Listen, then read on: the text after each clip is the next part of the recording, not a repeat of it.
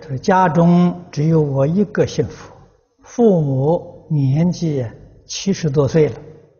劝他们呢又不信，反而骂我，啊，来佛堂他们又不高兴，啊，我要怎么做？啊，为了孝顺父母，你可以不必到佛堂，你在家里面念佛，啊，出声念他不欢喜，你不出声默念。”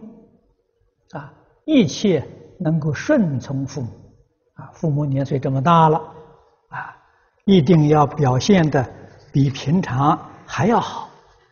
啊，他就会觉得奇怪，哎，你怎么跟过去不一样了？现在怎么变得这么乖，这么孝顺了？你说这是佛教我这么做的，哎，这样才能感动他，啊，让他呢对佛法有好感，啊。然后的时候，慢慢再劝他念佛，啊，如果你所做的他都不欢喜，你劝他念佛就非常困难，